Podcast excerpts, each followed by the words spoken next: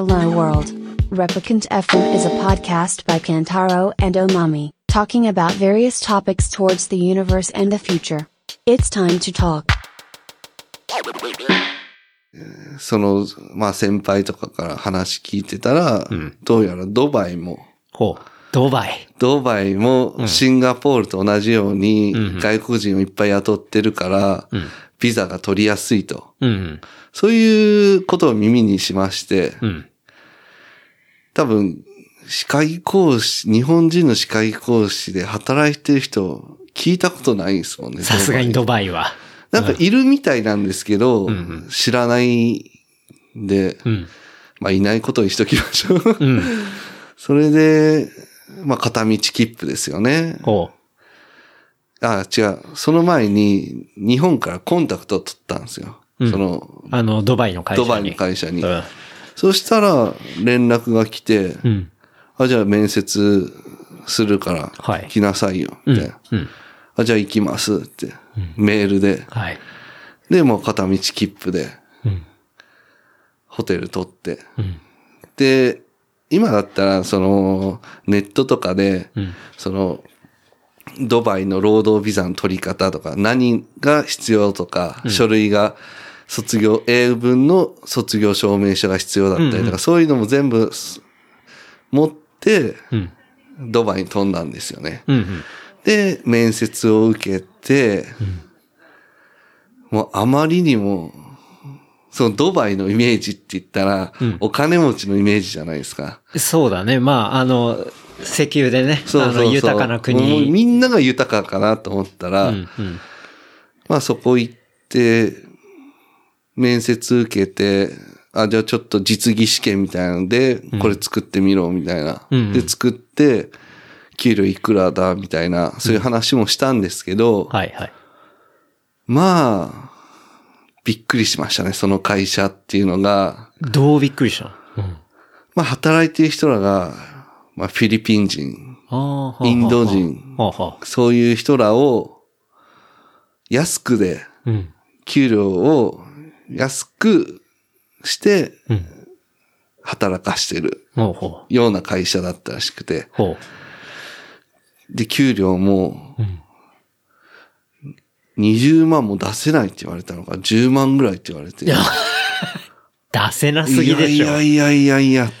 へでちょっと待ってくれえ。よって。うん。あれだね。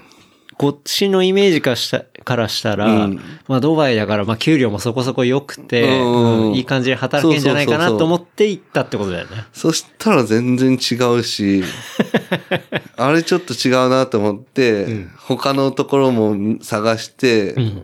その別の会社も。うん。で、連絡コンタクト取って、面接受けて、そこはちょっとね、割かし綺麗な会社で、うんうん。こう最先端な、その 3D プリンターとか、はいそういうのをもう入れて、うん。で、面接受けて、うん。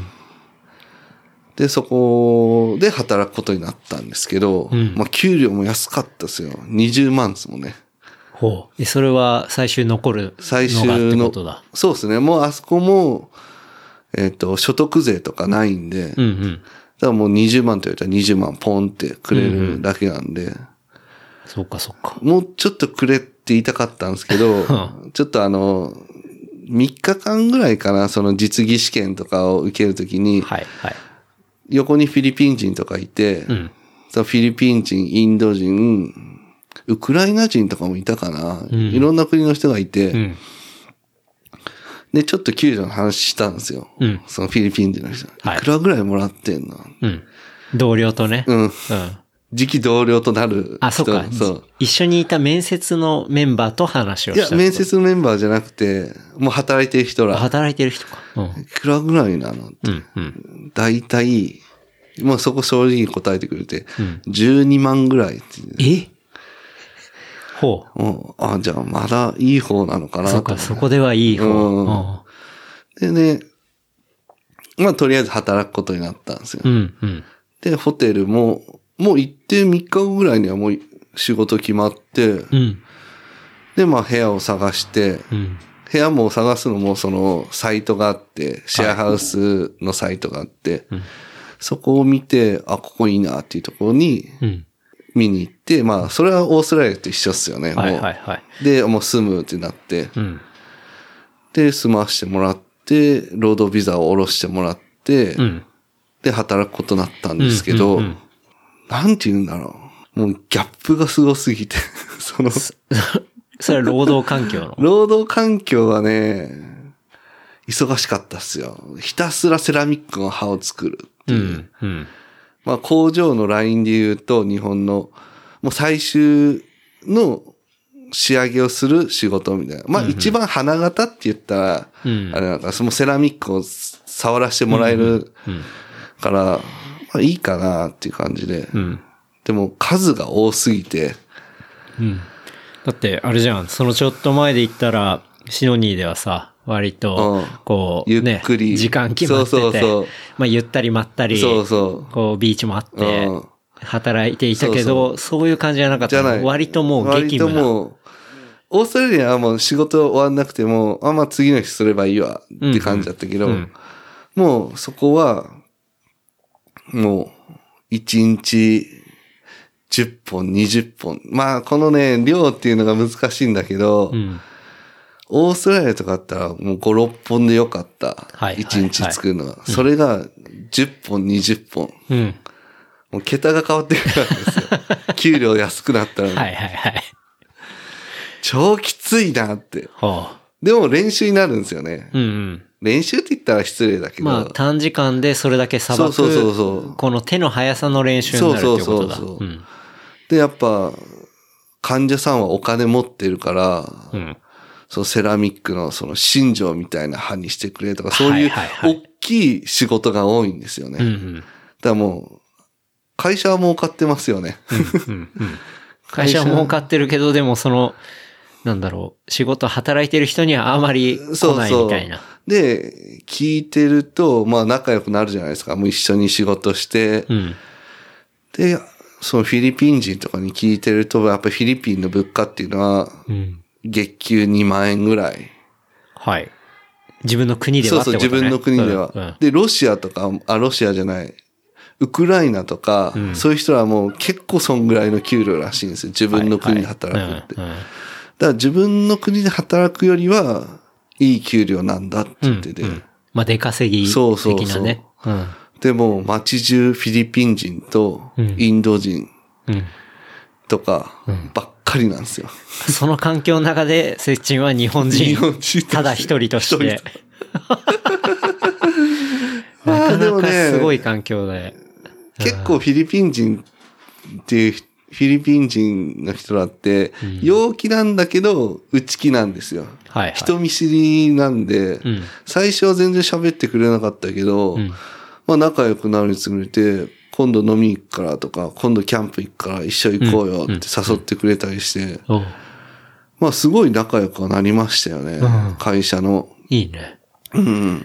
どっちかっていうと、インド人とかよりフィリピン人の人と仲良くなった感じ。そう、フィリピン人とインド人とかまたちょっとこうグループがあったりとか、仲悪いわけではないんだけど、やっぱり自分の国同士みたいうな。ん。で、僕はもうインドじゃなかったですね、フィリピンのうんフィリピン側でそうそう。で、フィリピンの人はもう仲優しくて、本当に。うんうんでね、中東はね、イスラムの人が多いから、うん。ドバイはお酒が売まあってないんですよ。。ないよね。お酒がこう、コンビニとかスーパーで売ってなくて、うん。あの、ホテルはい。のバーとかで飲めるんですけど、うん。うん。まあ、ボトル、ジョッキ一杯1500円。うんうん。飲めないっすよ。まあまあ、高い。2杯飲んで3000円払えないっすよね。まあ、月に1回そういうところに飲みに行くぐらいはあったけど、あとはフィリピン人のコミュニティで、うん。なんか床屋さんとかで、謎にビールを売ってくれるっていう。ああ、そっか。じゃあもう、表立ってはないけど、そういう、そういうところでまあ、知ってる、そのところにいるフィリピン人コミュニティしか知らない知ようならないとところで、うん。あで、もう、外では飲めないから、ん部屋で飲んだりするんですけど、フィリピンだったらサンミゲルがなぜか帰るみたいな。そうそうそう。そういう感じだ。はいそういうこと。はいはい。あここフィリピンかなっていうぐらい。うんうんうんうんうん。で、なぜかフィリピン人にはモテましたよね。日本人だから。本当に？来たじゃん。いやいや、でもね、うん。可愛い子いないんですよ。そんなことないだろ違う違う違う。あのね、だから、俺のことが好きとかじゃなくて、日本人だから好きみたいな。わかる？日本人はお金持って、なんかね、フィリピンパブみたいな。え、でも、それでも、可愛い子は別にいるんじゃないの？あんまりね、いたいた、うーん、いたけど、うん。やっぱちょっと、田舎っぽい感じの。うーん、そうなんだ。うん。だし、なんか、こう、自分、接近本体を好きなんじゃなくて、そうそうそうそう。バックグラウンド。そういうのが結構透けて見える感じなんだ。そうそうそうでさ、今だったらなんか Google Earth とかでさ、Google の、うん。なんていうの、ストリートビューとかでさ、はいはい家とかが見れるわけじゃん。ああ、確かにね。で、なんかフィリピン人とかが、うん。家借りたいんだったら、ちょっとストリートビューするみたいな言って、ほうほうほう。みんなの家を見てたんですよ。うんうん。あ、うちここだ、ここだ、みたいな。んうんで、うちとかもまあ普通の一軒なんですよ、日本の。うん。めっちゃ綺麗じゃん、みたいな。また株が上がって。ああ、そう。接近のその地元の鹿児島うんの家を見せるとってことだ。もうね、ちょっとフィリピンの人らの家びっくりしましたもんね。語弊があるかもしれないですけど、その人らの家が、こんなところからドバイに来ててドバイに来て、で、なんかね、夫婦とかでも来てる人がいて。夫婦で歯科技講師で、うん。子供はそのフィリピンに置いて、うんその出稼ぎに来てるみたいな。子供置いてきちゃうんだ。そうそう、奥さん、えーっとね、奥さんの実家に、二十歳で子供を産んでるから、うん。お母さんも若いんですよね。はいはいはいおばあちゃんか。うんっていうそっかそっか。でも預けて、ん来たりとかしてて、うん。いや、もう本当に出稼ぎうんでっていう感じだね。でね、軽くね、パスポートをうん社長に預けて、それなんかちょっと言ってたもんね。そう、あの、ビザ取るのに、やっぱりうんパスポートになんかこう、貼ったり、その、するから、パスポートがどうしても必要だから、って、んあ、分かったって渡してうん、帰ってこないっていうね。もう。それは、返してくれないっていうのはもうずっとできる限りそこで働かしたいからみたいな。そうそうそうそう。やっぱり、僕にはあんまお金かかってないと思うけど、フィリピン人とかそういう人らは、入国するのに観光ビザで入れないから、うん。そのビザを取ってあげたりとはいはいかしないといけないから、もうすごい労力がかかってるらしいんですようね。ん。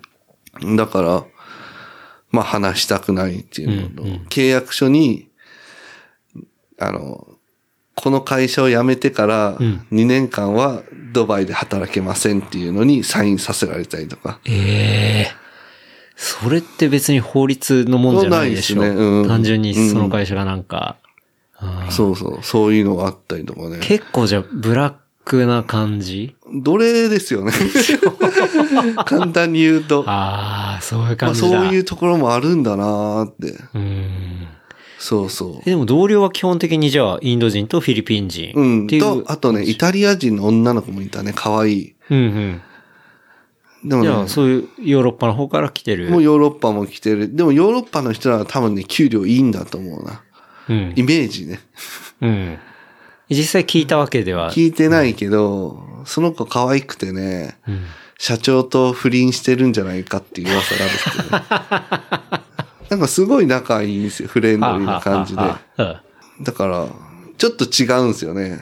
その、まあ見た目とかも違うし、ブロンドで、ザ・イタリア人っていうか、うん。そういう子で、もうみんなアジア人だから、身長も低くてなんかムチムチした感じのうん。フィリピン人がばっかりだから、うん。でもさ、それ、まあ、設置は日本から来て、まあ、その給料だったりするけど、やる仕事っていうのは他のさ、うんフィリピン人だったり、インド人と別に一緒なわけでし一ょ。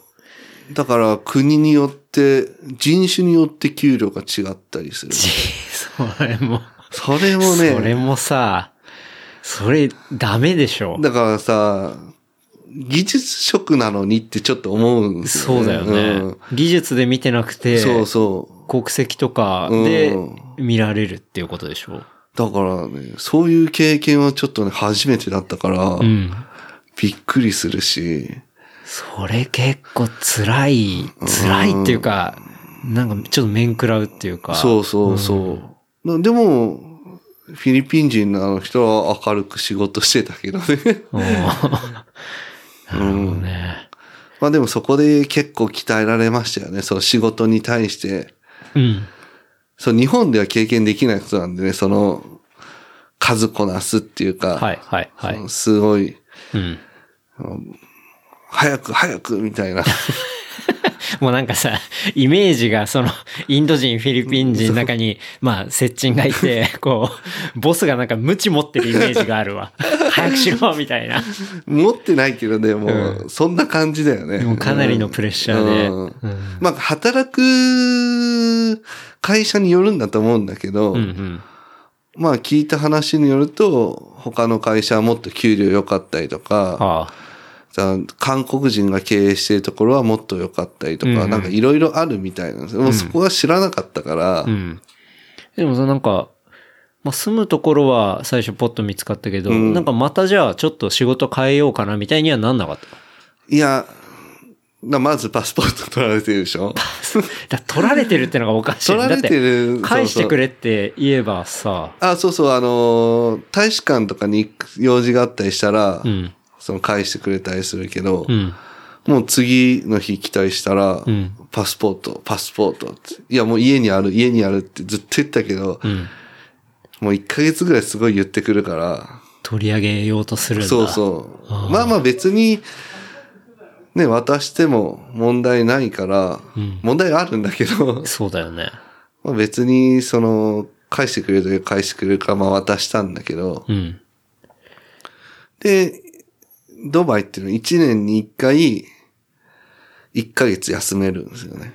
一年に一回、一ヶ月休めるそうそうそうそれはもう何、法律として法決まっ律てるってこと？と決まってて、うんやっぱ出稼ぎの人が多いから、はいはいはい、はい。その時に国に帰るっていう。はあはあ。そう。じゃあその休、でかい休み以外は、まあ土日休みみたいな。土日休みうん。なんかあんま public holiday っていうか、まあそういう祝日みたい。もう少ないのよね、やっぱりね。ん日本は多いけど、うん年に 4, 4回と5回ぐらいかな。ああ、そうなんだ。そんなもんで。だから、あんま休みなくて、うん。まあ、ひたすら働いてましたよね。まあ、おもろかったけどな。うん。一応2年契約なんですよね。そうか。うん。それ2年間丸々いたの？いや、僕は1年しかいなくて。?1 年しか。うんで、ちょっとこれやべえなって思ったんですよ。半年ぐらい働いて。それは仕事の過酷さとか？過酷さもあるし、うんまあ慣れてきて、さばけるようになって、でもこの、僕の上の人がフィリピン人が上司だったから、はい。その人が、もうね、50万、60万とかもらってんだったらう、ん。ありかなと思ったけどう、ん。僕より2、3万ぐらいしか高くなくて、うん。一応まあもらったんですけど、はい。いや、ちょっとこれ、もう将来ないな。ドバイドリームねえな。ドバイドリーム感じなかったんだ。感じないな。って思って、はい。あの、学生時代にちょっと知り合い、あの、親交があった、うん。そのベルギーの友人の方に、うん。休みの日ちょっと遊び行こうと思ってるみたいな。今ドバイで働いてて。うんうん。で、ドバイからヨーロッパって割かし近いんで、そうかそうか。うん。日本から行くより近いんで、はい。はい。はい。で、まあ連絡してたら、うん。なんかい今求人を出してるみたいな。おう。で、働くかみたいな。うんうん。あもう、ぜひみたいな。ヨーロッパ来たと。ヨーロッパ来たと。ついに。うん。ヨーロッパ来たと思って、あ、じゃあもう明日来たいんだったら、ちょっと弁護士さんっていうか、労務士さんとかと話して給料どんだけ出せるか聞いてみるってうん。言って。で、あ、ベルギー行けるな、みたいな。うんうん。ちょっと希望の光が。そうそうそうそうんもうドバイはいいし、うん。ちょっと別考えてて、うんまあまた一旦日本戻るのもあれだけど、でもね、それだったら直接行こうがね。うん。うん。で、まあ、ビザ取るのに何やかんや書類が必要ってなって、で、まあ、ちょうど1年経って、その1ヶ月休みがもらえるときにうん。帰ってうん。帰らなかったっていう。そっか。でも、本当にね、フィリピン人の人だとはすごいよくしてもらったから、フィリピン人の最後、人に、うん。最後に、ごめん、帰ってこない。もう俺は戻らないと。うん。いいよって。あの、自分らはその分仕事忙しくなるけど、うん。自分の人生だから、うん。それも自分で選んでうん、行ったらいいよ、みたいな。おういいね。あ全然止めないんだと思って。うん。いや、多分さ、なんか、そういう環境でいろんな国から来ていて、うんで、そんなにまあね、高級でもないし、で、1ヶ月の休みがあって、まあそれぞれ地元帰ったら、もう何割かは帰ってこないっていうのは多分もうあるんだと思う。なんかさ、中国とかでもさ、うん田舎の方から、うんまあ都心の方に出てきて、まあ仕事をしている人で、で、春節の時期になると、うんまあみんな地元に戻ったりするじゃない。うんで、地元に戻ると、こう、何割かは やっぱもう帰ってこないみたいなさ。多分それと同じような感じが、うん多分そのドバイの1ヶ月休みにもあるんだろうね。ねうんだから、そういうのがあって。まあもう、次も決まってたから、うんうん。いる必要ないよなって。うん。うん。うん。あともうお酒も飲めないし。そうねも縛りがね、うん。まやばい。あ、そうね。どうしてもその宗教的な縛りとかがあって、まあね、自分はそこ、それを信仰してないし、うん別の宗教だったりすると、まあ単純にそれがストレスになったりうんするし、ね。豚肉も大まかには売ってないし、うん一応スーパーには売ってるんだけど、うんカーテンがしてあって、あの、ツタヤである18金のああいう、ああいう幕があって、そこに豚肉が売ってそうなんだそうそう。そっかそう。あの、アダルトコンテンツと同じ扱いをそうそうそうそう豚肉はされてるんだ。うんへえ。あとでアダルトコンテンツもタブーで、うんうん。いや、なんかそうだよね。そうタブーのイメージだだから、よね。でもドバイっていうのは意外と、うんそうイスラム教の国だけど、いろんな国の人がいるから、うん。ちょっとこう、ゆるくはないけど、んそういう他のキリスト教とかの人らもリスペクトしてるっていうか、はいはい。共存を望んでるみたいな感じで、なるほど。そう、なんか、ど、一回見たのがドバイのショッピングモールにでかいクリスマスツリーがあるってのを見て、うんあ、結構、あの、寛大なんだなってのは見たあそうそうそうそうだってありえないじゃん、普通に言ったら。うんだからサウジアラビアとかは、もう相当、もう厳重なイスラム国、んうんイスラム教の国か。うん。だから厳しいみたいだけど、うん。もう、なんていうのかな。まあ、エロもないし、うん。ああるんだけど、まあ、それはおいおいね。はい。まあ、エロもあるんだけど、うん。表沙汰にはないし、はい。まあでも、要は住んでて、まあ、あまり、精神的には、そんなに面白くなかったみたいなま感じ。あね、雨もね、だから砂漠のところにできた都会だから、うん。雨、僕1年間住んだけど、1回しか降らなかったです。まあ常にカラカラだ。常にカラカラ。うん。すごい。でもお金かけてる感じですよね、街には。うん。でね、やっぱね、外国人ばっかりだから、うん。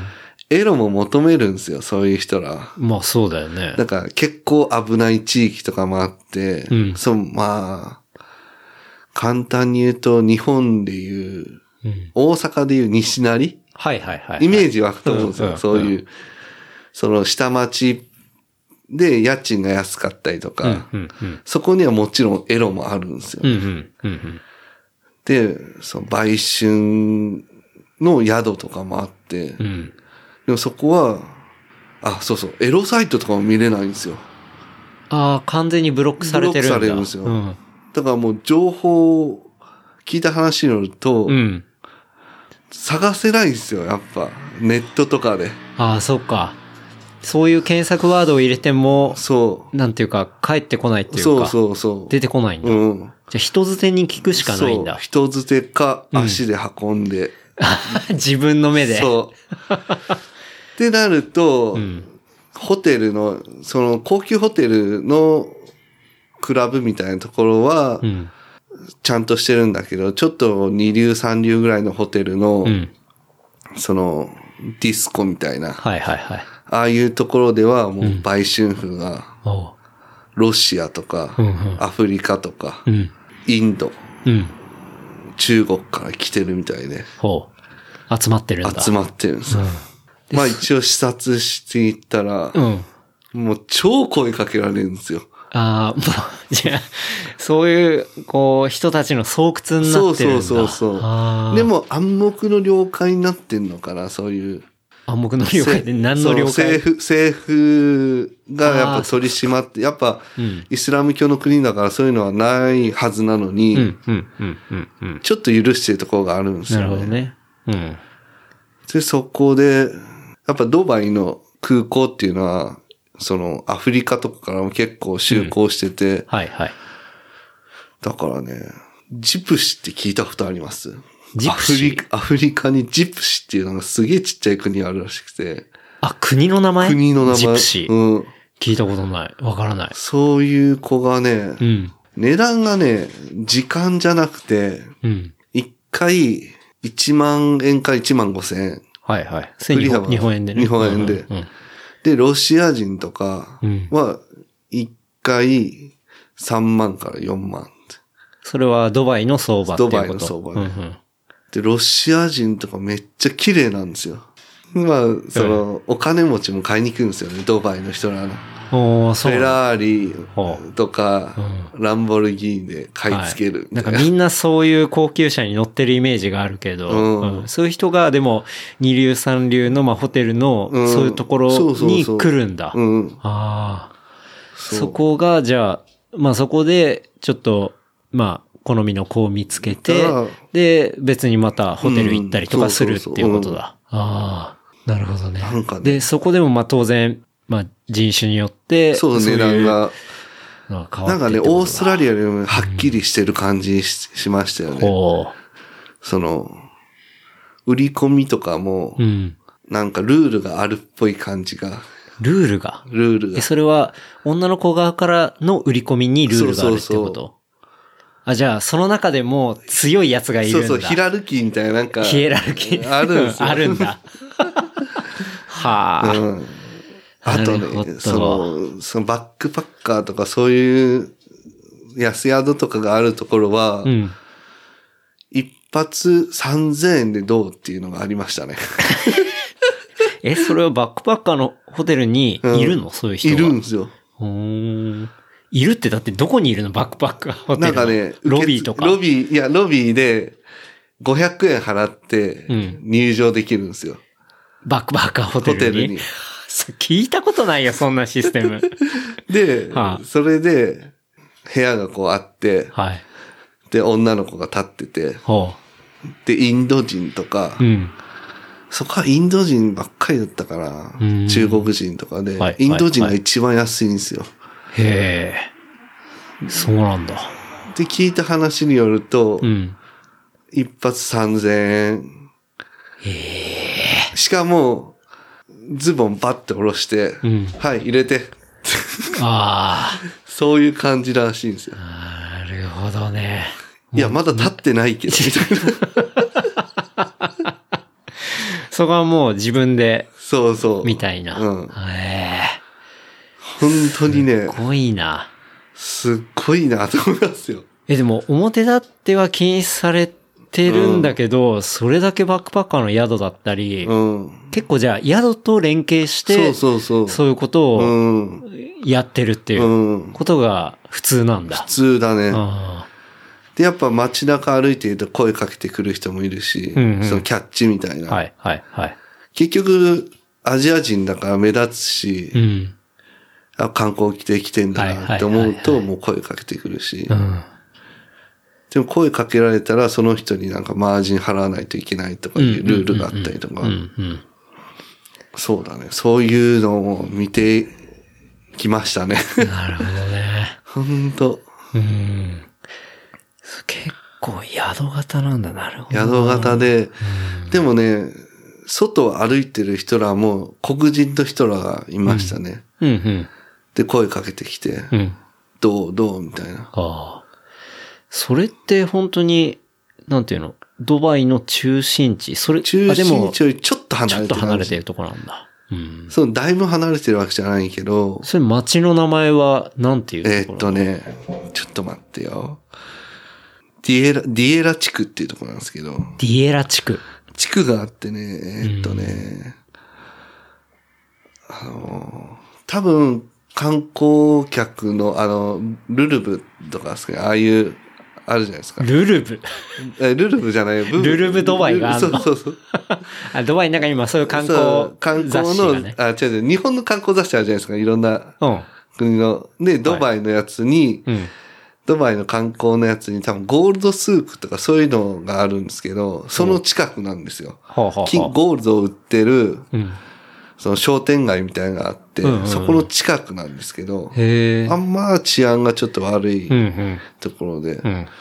そこで、やっぱそういう、今はちょっと緩くなってるけど、昔は本当歩けなかった。うん。はい危なすぎて。はいはいはい。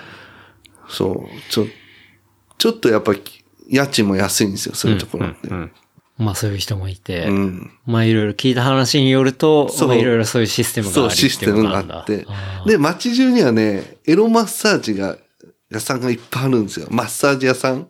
あ、それはまた、そういう、何？ホテル連携のものとは違うやつがあるんだ。違って、普通に、いっぱいマッサージ屋さんがあるんですよ。ほまあ今、日本でもあるじゃないですか、エステみたいな。はいリラクレーションエステとう。か。あの、いわゆるチャイエス的な。そうそうそうそう。そういうのがあって、んそこは、えっと、マッサージした後、マッサージがね、3000円ぐらいで、あうん。で、あの、オプションで、ん手こきで3000円だったかな。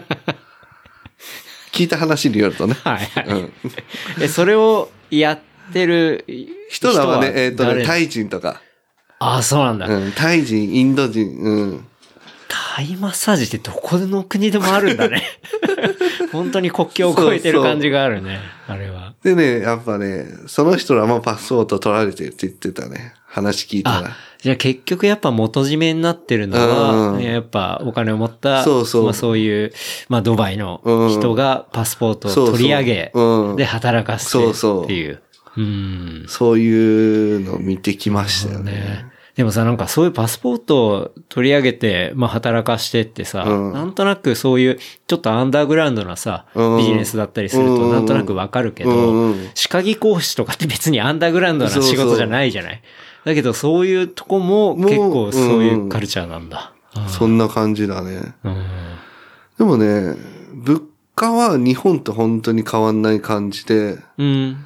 でも、なんだろう。ビールとかはもうそれは高いんだけど、うん。食べ物に関してはローカルのフードだったら全然500円ぐらいかな。うんうん。あ、そうなんだ、で、普通になんかワンプレート、なんかライスとなんかおかず2品みたいな、そういうのはいはい、とかはい。もうん。あるし、コあじゃあーラとか飲み物も100円ぐらいかなっていうう。ん。じゃあ生活するのはそんなに困んない。まあ困んない感じですね。うん。家賃もまあ、シェアハウスだけでまあ6万はい。個室で、うん。そんな感じですよね。なるほどね。まあでも、その、上司を見たりして、ここにはドリームがないなと思ったから、まあ、まあね。ベルギーにうんうまくでも繋がってってことだ。まあね、それもね、ビザがね、うん。日本に帰ってきてちょうど1年ぐらいやけど、もう1年かかりましたもんね、ビザを取るのに。あ、そっか。今、まあ、たまたま日本にいるから、そうそう。で、かつ、まあ、東京にちょっと遊びに来てるから、うん。なかなか、あの、まあ、この収録ようやくできたぐらいの感じで、まあなんかさ、確か俺結構前からさ、あの、セッチンに DM 送って、うん。いつ東京来んのって、まあ、セッチンがまあ、こういう動きをしてるのは、まうん。あ、俺見てたから、うん。なんか話したいなと思ってて、で、いつ話せるかなと思ってたけど、なかなかね、うんいろんなとこにいるからさ。あとね、まあ、鹿児島が実家っていうのがね、あ、まあそうね。そうちょっと遠いっていうのが。ちょっと遠いっていうのが、うん。あるけそど、そっか。だから、ドバイから一旦また鹿児島に戻ってきたなんかね、その母国の大使館に行ったりとかしないといけなくて、ベルギーの。ベルギーの、うんうんベルギーの大使館って東京にしかないから、まあ東京に住んでたら楽なんですけど、ああ、そういうことね。本人が行かなはいいといけなかったりして、うんあとね、あれ、健康診断とか受けたりとか、うんうんうんうん。そう、あと書類集めたりとか、はい。まあヨーロッパのビザって本当難しいなって感じましたね。うん。まあ、そうね。大使館とかだとやっぱ東京に揃ってるし、そううん。なんだかんだこっちに来る用事があって、で、今日はたまたまって感じだそうそうそうんそうなんだよなるほどね。あと情報が今本当そのベルギーのビザ取るにしても全くなかったけど、唯一なんかベルギーの労働ビザを取ったっていうブログを見て、うん。そこにこう、順番がちょうど書いてあって、うんうん。それを追ってしたからできたけど、はいそういう情報がなかったら、うん。もう大使館とかも教えてくれないし、やり方を？やり方を。へやっぱり一人に対し、あんまりなんか人がいないみたいで、え。うんその一人に対してこうしてください、ああしてくださいっていうのをうん。うん。送ってたら、キリがないから、もうそういうことはしてませんって。あ、はっそういきりそういうのやってませんと。そうそう。もう自分でそう。調べて。調べて。でも調べても情報出てこないし、っていうああ、。そっかそっか。本当ね。まあでも、じゃあ、なんだかんだ鹿児島で1年間は過ごしたけど、うん。ようやくそうですねビザは？取れて。取れて無事、多分、まあね、早く来てって言ってるけど、うんまあ4月頭ぐらいには行けるのかなってうんいうのは。うんうんで、しかもビザ降りたのがまさに何、今日？うん、そうさっそうそうき。すごくない？このタイミング。本当に、大使館行って、まだ鹿児島に帰ってないのに、うん、うん。もう届いたよってんうん、実家から電話来て、はい。え？っと思って、なんか情報では2ヶ月とかかかってる人もいるとかうんあったから、うん。なんかね、バラバラすぎて情報が。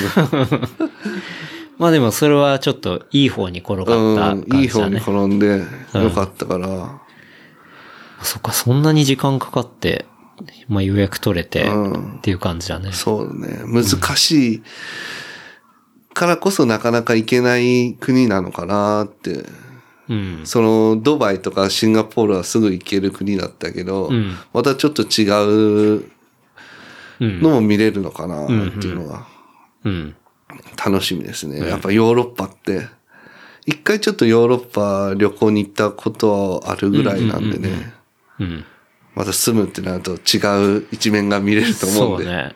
確かに。ブリュッセルブリュッセルですね。ブリュッセルだよね。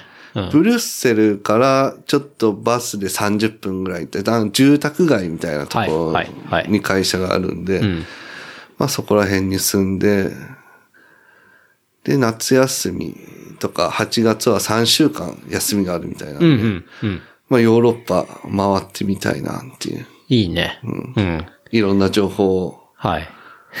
仕入れて。仕入れて、あれでも面接とかではまだ行ってないんだ。行ってないですね。だよね。遠隔でやってって遠ことだ。隔。で、だから喋ってもないんですよね。でも、その、学生時代にうん。1ヶ月間こう来てて、うん。当時彼が36歳ぐらいで、うんうん。でもうその時もう会社をしててブリュッセルの方で。はい。で、会社をしてて、で、1ヶ月日本に住んでる時に、うん。すごい仲良くなったんですよね。んうん学校にまあ研修に来てたんですけど、うん。まあ仲良くなって京都とか案内してはいはい、一緒にお酒飲んだり、夏だったからちょうど夏祭り見に行ったりとかして、うんうん。すごいお世話してて、だうん。からまあ、で思い出深いっていうのもあるし、まさかね、10年後、そうだよね。そういうつながりでさ、いける一緒にって。ね。何があるかわかんないよなっていうのが。本当に。でもそれはいい縁があって、うん。うまくつながった感じだし。なんか働く今度の、そのベルギーのさ、ブリュッセルの職場っていうのは、また工場型なのそれとも、いや、それじゃなくてね、えーっとね、二人今雇ってるって言って、計三人、社長と社員二人、うん。で僕が入るって形になるんですけど、うんうんもう最初、人雇うの、一人雇うのに、相当大変らしくて、へえ。その、もうドバイとはもうえらい違いで、はいはいはい。あ、うち入れよみたいな感じじゃないくて、うんうんもう本当に、その、給料も高く払わないといけないしっていうのもあるし、うんうんそう、税金が高いんで、また今度は、うんその給料からね、40%うん。引かれるんで、ああ、税金で。税金で。ああ、なかなか引かれるね。なかなかね、うん。だからね、給料上がるんだけど下がるっていう、謎の現象がね、起きるんですよね。そうかそうか。なんか今まで手元に残った給料は、なんか全体で見たら額面は上がるんだけど、そうそうみたいなことだ。うん。あなんかね。すごくない？こんだけ長いことキャリアあるのに 下がるんだ。あじゃあ、あのーその、だいぶ下がるってわけじゃないけど、うん。額面はガーンって上がるけど、うん。同じ給料か。同じぐらいかっていう、うんうんそういう感じかな。ああ。まあ、うんキープキープ。うん。まあでも額面が上がることはいいことだし。そうだね。うん。そなるほどね。結構じゃあ楽しみだね。う。楽しみだね。またね、ヨーロッパ、性にオープンらしいから。聞いた全話によると部それじゃねえかよ。聞いた話によるとね。もうなんかその遊びの傍ら仕事してるみたいな感じにも聞こえてるけど。違う違う違う違う違う。そうそう。そうなんだね。うんやっぱりね、どこに行ってもそういうのがあるから、んちょっと面白いよなっていう。なるほど。うん今度はお酒が飲めない国から飲める国。そうだね。んベルギー、俺も2回ぐらい行ったことあるけど、まあとにかくビールが安くて、うんやっぱり種類も山のようにあって、うんまあ当然クラフトビールみたいなところもいっぱいあったし、安くて本当驚いたんだよな。うんこの国いたら俺多分アル中になるなっての、マジで思った。うん。すごいもんだ。なんか飲む量とかもやっぱり多いし。うん。本当に結構好きだったな。うん。まあ、あと街並みも、ヨーロッパの街並みすごい好きだったりするし。うん。やっぱね、ちょっとね、今ね、でも移民が多いみたいで、その、そうね。戦争難民みたいな、うん、うん、うん。それこそ中東のあっちの方から来てる。はい。うん。で、やっぱ、ちょっと危ないところもあったりするらしいけど、うん。まあ、特にね、ベルギーとかだと、まあ、よくニュースとか言われてもベルギスタンとかさ、ん。まあ言われてて、まあそういう中東系の人が、まあすごい増えてるし、うん。そのベルギーとかで生まれる人のね、あの、そうそう。子供の名前とかっていうのはもそうそうそうローカルの、イスラムのそう、イスラム系の子供の方が多いっていう。うん。なんかね、まあ仕方ないっていうか、わからんさ、うん。一言で言うと。まあでも、そういうミックスがあってね、まあなんか、ううんん、まあ、危険じゃないかっていうとまたね、まあちょっとそれはわかんないけどうんまあまあどこでも危険はあるからさ。うんだけど、まあミックスしてて、結構ベルギー的にね、国的にも、だいぶ過渡期にあるようなタイミングだと思うし。だから多分ビザも取れにくかったとうん、思う。うん、うん。そうだよね。まあでも、やっぱりヨーロッパだと、その電車で陸続きになってるってのもあるしさ、あの、ヘルシーシも安く飛んでたりするし、うんまあ週末でね、ちょっと他の国行くとかが当たり前だったりするし、うん。いいんじゃないかな。なんか楽しそうだなって思うけど、あと、ご飯も美味しいし。うん。まあちょっとね、レストランとか行くと高いみたいだけど、あ、まあね。まあね。うん。まあご飯も美味しいし、うん。なんかちゃんと、ちゃんとした家に住めそうだし。今回はね、シェアハウスじゃなくて、うん。普通の 1LDK ぐらいを借りれるみたいなあ、本当に。感じなの。ていうかないのよね。そのブリュッセルの都心には多分シェアハウスとかあるかもしんないけど、結まあそのちょっと職場の周りに職場のは周りにはないから、うんうん。まあ、1LDK ぐらいうん。を借りる予定なんで。いいね。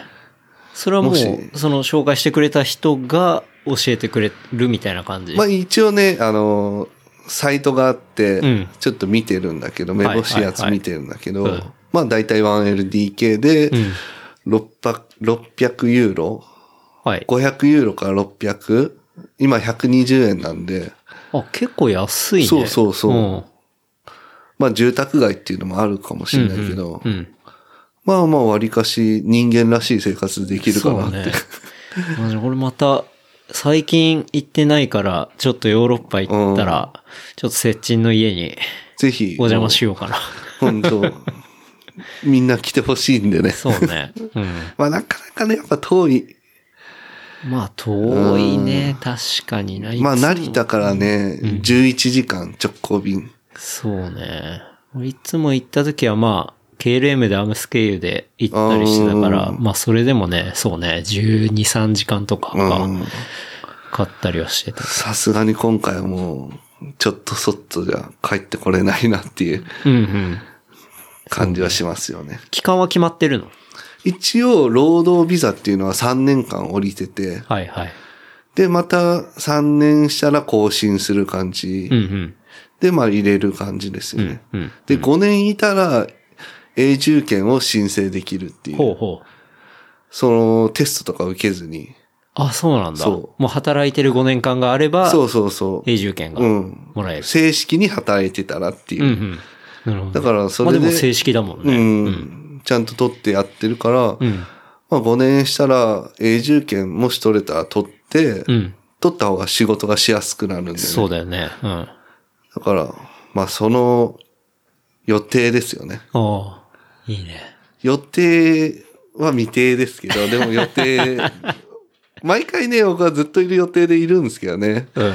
やっぱね、海外に住むって、うん。いろいろ大変だなっていうのは、身に染みて思いました。そのビザの関係もそうだし、うん。働く環境、うん。まあ人付き合いもそうだし、うん。まあやっぱり、そもそも外の人っていうところの大変さもね、うん。がまずベースにあって、そうそう。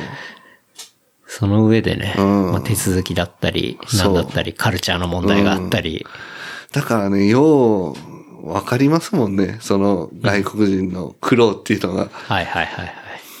そうだよね。うん。まあ外に行ったら、設置も外国人になるわけだからね。だからそこでね、優しくしてもらったら、本当ね、うん。嬉しいけど、ちょっと疑う時もあるんだよね。詐欺師かなとか。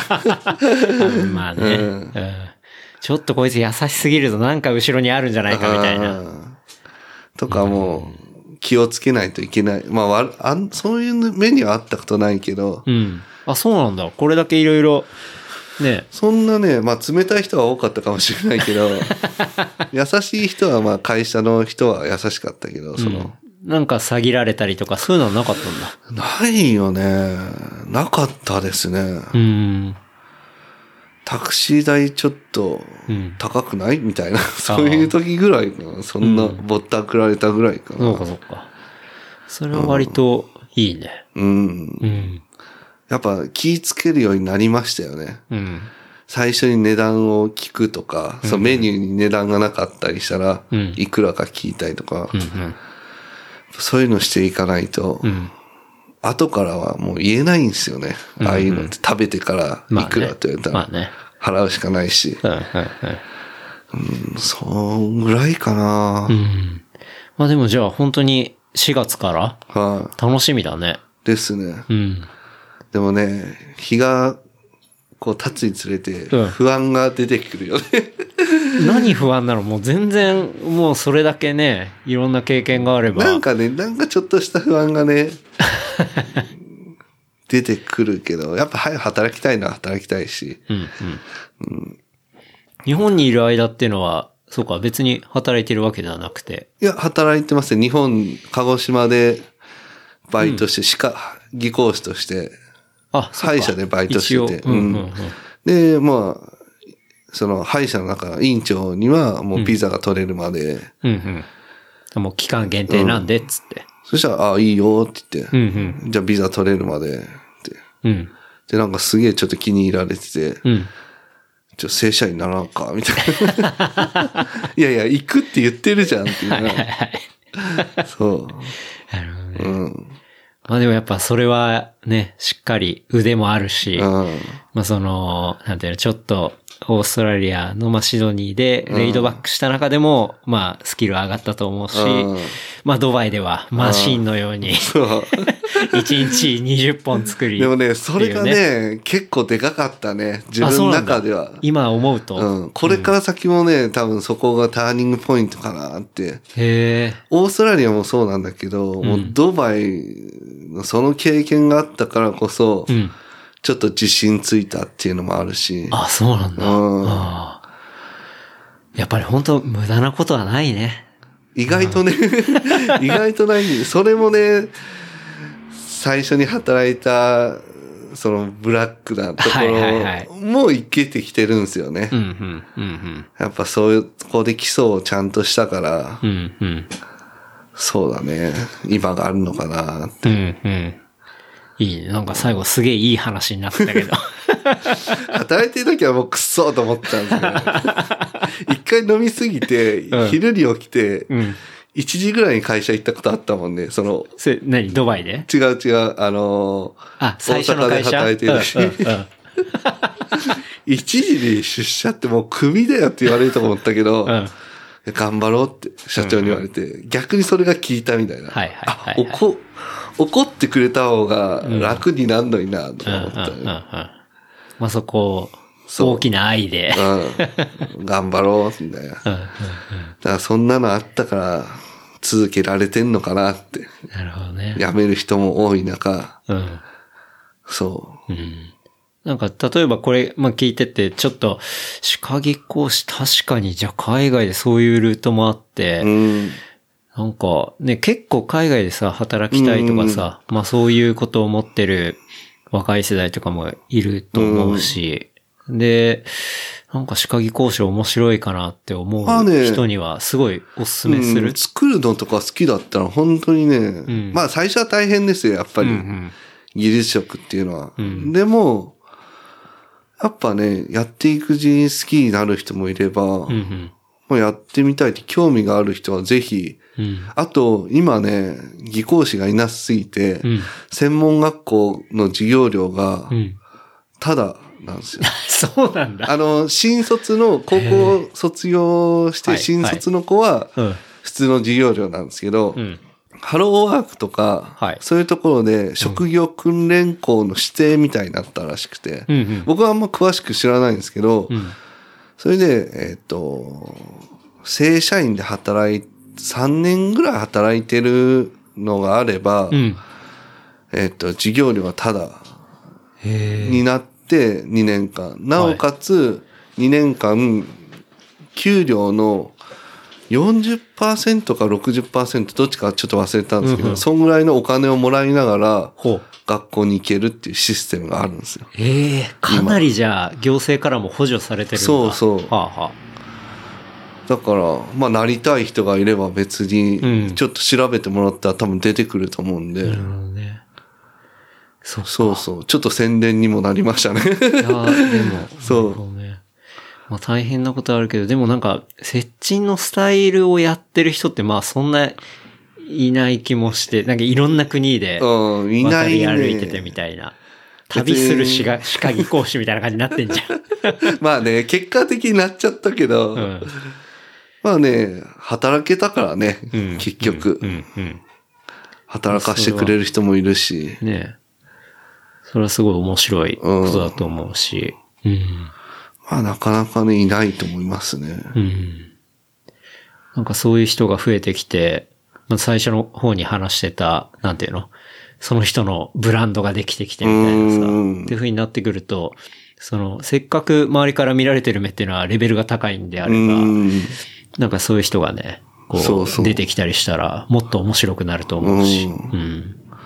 まあちょっと伸びしろがまだあると思うんです。あとね、うん。その機械化がすごいあ、そうだよね。進んでて、なんか、さっきからも結構 3D プリンターのさ、そうそうそうワードが出たりさ。で、口の中をこう、スキャンして、はいはいもう、歯型を取らなくていい時代が来るっていうあの、柔らかいガムみたいのを噛まないで、そうそうそうそう。レーザーで取れるそうそう、レーーザーでも、そういう時代に来て、でも最終的には人の手が必要なうんうん。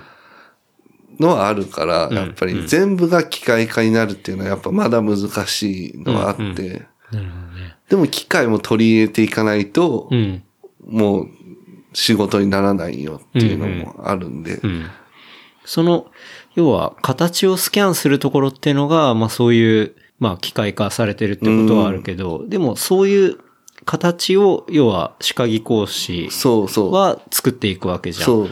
その部分っていうのは、まあ全然手ってことだよね。いや、そでこもだいぶ変わっってきてんの？と、えっ、と、パソコンでうん歯をデザインしたりとかして、へえ。あ、そっか。まあ、レーザーで撮ったらそれがデジタルのデータになるから、そうそうそれで大ざっくりの形は作れたりするみたいな。で、3D プリンターでそのプラスチックのうん。うん。歯が、歯を作って、それをセラミックに変えたりとか、はあ、はあはあはあ、なるほどね。いろいろね、やっぱね、なってきてるんですよね。じゃあ、だいぶ効率化してされてるやっぱりその人が少なくなってきてるっていうのも、うん。業界ですごい問題になってて、うんうん。でもそれを補うのは機械かなっていうのうがん。なってきてるから。なるほどね。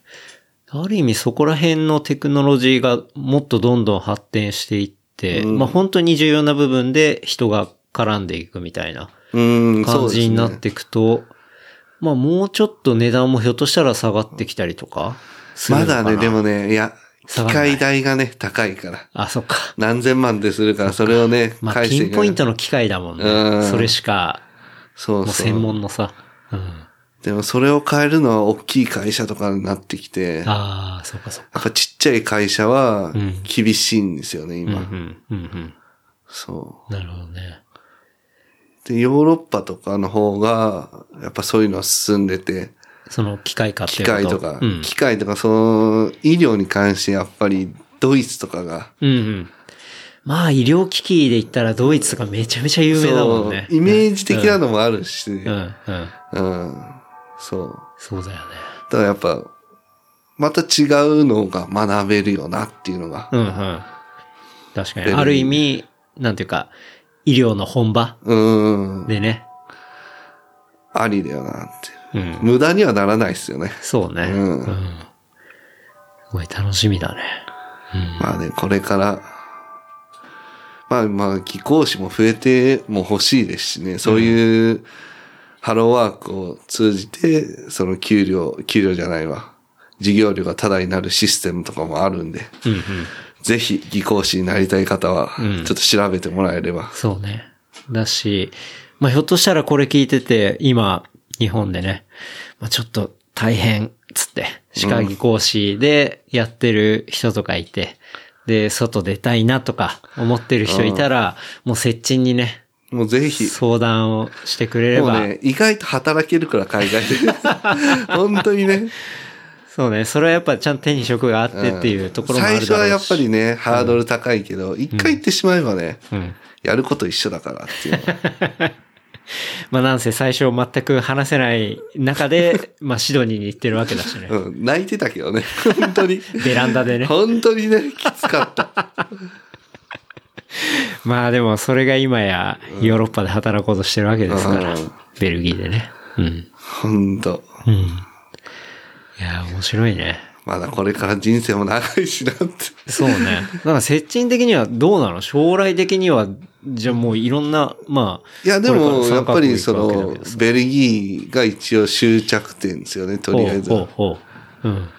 もうやっぱね、気持ち的にも、次の国とか、そういうのはもう、きついよね。いや、でもわかんないよ。陸続きでさ、ヨーーロッパであって、で、まあ一旦ベルギーうん取れたけど、案外やっぱドイツとかもっと環境がいいとか、待遇がいいとか。で、なんかオファーとかがあったりしたら、多分いいかもしれない。やっぱりね、海外って現実的で、ん。今の給料いくらもっと出すからうち来いよっていうのがもうすすごいあるから、うん、うん、うん。そのあるんだったらやっぱ行くし、うん。それこそまあドバイじゃなくて、ベルギーの人も、だから今給料いくらもらってとかうんうん。聞いてきて、それ以上出すからとかいう話もはいなるし、うん。うん。そうね。そうヘッドハンディング的なのがいっぱいありますようんね。うん。まあだから求められるところに、まあいい待遇があれば行くっていう。そう、求めてくれるうちはね、うんうん。そう。歯科技講師のなんかその、ピークっていうか寿命みたいなものって別になさそうなイメージあるけど。もうね、うん60、70で現役でバリバリやってる人もいますし、うんうん。でもやっぱピークって言うとやっぱ40代とかがやっぱりはいはいはい。下積みを得て、いろいろ経験しての、うんやっぱ40代とかの人らがやっぱうん。すごいんじゃないのかな、今は。なんか自分でもう、どっかに雇われるんじゃなくて自分でヨーロッパでやるみたいなのもちょっと考えてたりする。いや、それは全く考えてないですね。いや、もう想像がつかないですもん。ああ。オーストラリアとかではやっぱ日本人で自分でやってる人とかも結構いて、うんうん。まあまあ儲かってる人らばっかりだったんですけど、んまあそこは想像が自分でつかないっていうのと、うん。雇われて給料もらいたいっていうのがちょっとあって、そうなんだ。なるほどね。そう。まあ一応そこを、こう、キープしつつみたいそうな、まあコンスタントにもらえるっていうところね。ちゃんともらえるところで働こうっていう気持ちに。うん。いや、でも、ヨーロッパの歯医者、もうかなりの割合で、瀬戸山っていう名前を知ってるっていうかさ、なんかそういうのになったりすると面白いなちょっと面白いですね。あまあ、瀬戸山っていうのは接近の、あのね、ファミリーネームですけど、はい。まあね、そう。まあ楽しみしかないっすよね。そうね。まあでも、すごいいいね。はい。うん。この先も、はい。いいですね。まあこんな感じっすかね。そうね。うん。もうこれで、そうですね。あっという間に、ね、いい感じに話、いろいろ、久々だね、でも本当に。そうですね。うん。まあこうやって仕事の話するのもね。いや、俺初めてだよ。接しないと長いけど。うん。まあ大体みんないるところで飲んでね。うんっていうバカみたいな話。話しかしないから。そうね。そうそう。たけど。うん。いい機会でしたねうん本当に、いろんな設置の話聞けて、すごい楽しかったですね。うん。ちょっとね、僕、実は言うと、その、ケンタロウ君のこうんの、。なんていうんですかね、一回も聞いたことなかったから。そうねそう言ってたよねそうそう。うんちょっと聞き、聞き、聞こうと思いますわ。よろしくお願いします。まああれだよ、なんか、またフライトの長い間とかさ、そうそうそう全然ダウンロードしておけば、通信環境なくても聞けたりするし、まあなんとか、まあなんていうか、こう海外行って、まあちょっと日本がどうなってんのかとかさ、なんかその日本人の、まあこれも言ったらね、ワンワンのまあフリートークな感じだからうん、なんかそういう話、その日本人が話してる話が恋しくなったら、聞いてもらえれば。う んまずはダウンロードからです。そうね。うん。まあでもアプリなんでも聞けるし、はいうん。Spotify でも、ポッドキャストのアプリでも、うん。聞けるので、はい。はい。了解です。感じですかね。はい。うん。あと、そう。この番組では、だいたい最後に、はいあの、おすすめコンテンツってのを聞いていて、で、おすすめコンテンツですか？そう。で、それっていうのが、まあ、最最近でもなくてもいいんだけど、うんこう、まあ、聞いてる人に対して伝えたい、まあ、見た、読んだ、聞いたとか、あとはまうんあ、こういうので、こういうのが面白かったとか。あーでもね、ちょっとね、ベターになっちゃうんだけど、うん。おすすめコンテンツ。はい。べまあね、もう放送は終わっちゃったんですけど、うん。もう DVD も買っちゃって、ほう。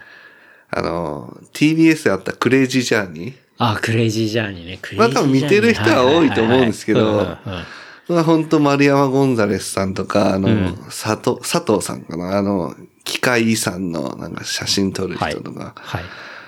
ああいう人を、ちょっと面白くて、最近また DVD 買ってみちゃってますよね。うん、うん。ベタですけどね。おすすめコンテンツ、クレイジージャーニーで。まあ、ある意味、セッチンがクレイジージャーニーしてる感もあるけどね。でもね、実際ああいう人らはすごい。危ないところ本当に行くいし、や、まあ、よく行くなってところ行くよね。うんでもちゃんとアポ取ってしっかりまあ、ガイドもいるのかな、うん、ガイドも、そうだよね。ちゃんとつけてるもんね、うん現地の。ガイドも雇ってて、そのコーディネーターとか、あと、英語じゃなかったら、その通訳の人も雇ってたりしてう、ん。ちゃんとしていってるから、ああいうのができるのであって、まあそうね、番組としてね。素人は絶対ダメですよ。まあ、単身で行くとね。そうそう。だからよく今 YouTuber とかでよく言ってるのあるけど、うん。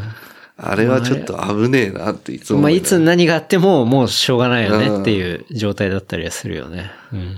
だから、ちょっとそういうコンテンツで、そう YouTube もそうだし、旅系 YouTube とか、そのクレイジージャーニーとかで、世界のちょっと危ないところを見るのが増えた。ああ。で結構好き。好き。うんうん 行ってみたいけど行けない自分がいるから、うんうん。やっぱ楽しいよなっていう。うん。そうね。そうああいうの見るのは楽しいよね。行けないから、羨ましさもあるし、うん。危ないんじゃないかっていう、こう、ハラハラ感もあって。まあつってもドバイでも行ってんじゃんって思うけどね。いや、全然危なくない。全然、全然危なくない、ほんと。だからほんと、銃突きつけられたりとか、刃物みとかはないはい、し。はい、はい。あ、でも、ちょっと思い出した。オーストラリアでうん、生卵を投げられましたね。それ、だいぶ古典的な嫌がらせを受けたんだ。なんかね、やっぱね、アジア人差別みたいなのがちょっとあるみたいで。それ言うよね。うんあの、オーストラリアとかね。で、もう会社では全然ないんだけど、んそう会社の人に言ったら、うんたまにいるってそういう若者が大学生とか、そういう人らがちょっとお酒飲んで車で、うん。うん。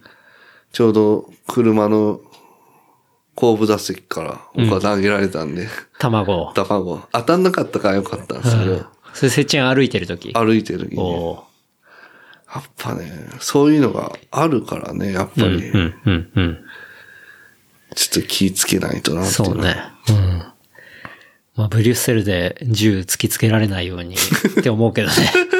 それもう、あの、し銃突きつけられたら、の話ができたらいいけど、多分ね、撃たれたらもうね、できないからね。そうだよ。まあそこはくれぐれもと思うけど。はいうん。気ぃつけて危ないところには行かないのがうん。いいんで。いやー、セッチンのおすすめコンテンツ、クレイジージャーニーでね。うん。なんか、そういう映像配信コンテンツとかで見れたりする？いやね、それがね、ないんだもうないんですよ。もうぜひ DVD を買ってもらうしかないんですよ。DVD。DVD 見れる機会がねえわ。もう時代がね、そうだよね。そうだよね。難しいけど。なんかね、そういう配信系であればいいのにね。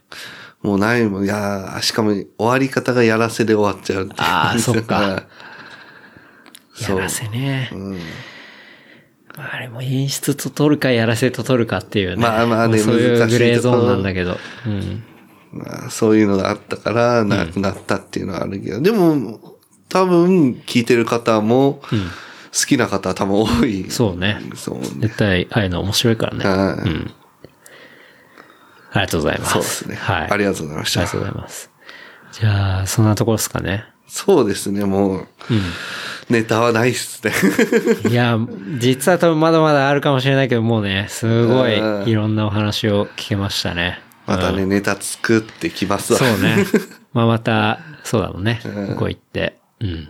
まあ、だし、いるうちにちょっとやっぱ行きたいな。うん。うん、ぜひね。久々行きたいわ。俺結構アメリカより圧倒的にヨーロッパの方が好き。うんなんとなくね。うん。まあ全然好みだと思うんだけうど、ん。好きで。なんかね、やっぱ雨が多いから、ちょっとどんよりした時期が多いみたいだから、うんやっぱ時期を選んだ方が、まあ、それはそうだね。うん。確かに。な感じですかね。そんな感じですね。はいじゃあちょっと番組の事務連絡をさせていただきます。えー番組の感想、フィードバックは、ハッシュタグ、レプリカント FM、ハッシュタグ、レプリカント FM までいただければと思います。あとは、話した内容をまとめたショーノートは、レプリカント .fm で見ることできますので、こちらもトピックスと合わせて、えーチェックしてみてください。はい。こんな感じですね。そうですね。はい。もしかしたらね、ベルギーとこうタイムラグがあるかもしれないけど、こあ、でも遠隔う、でもできるよ。まあ、うんやろうと思えばできると思うんで、ねそうね。でもね、せっかくだったらやっぱ行ってやりたいよね。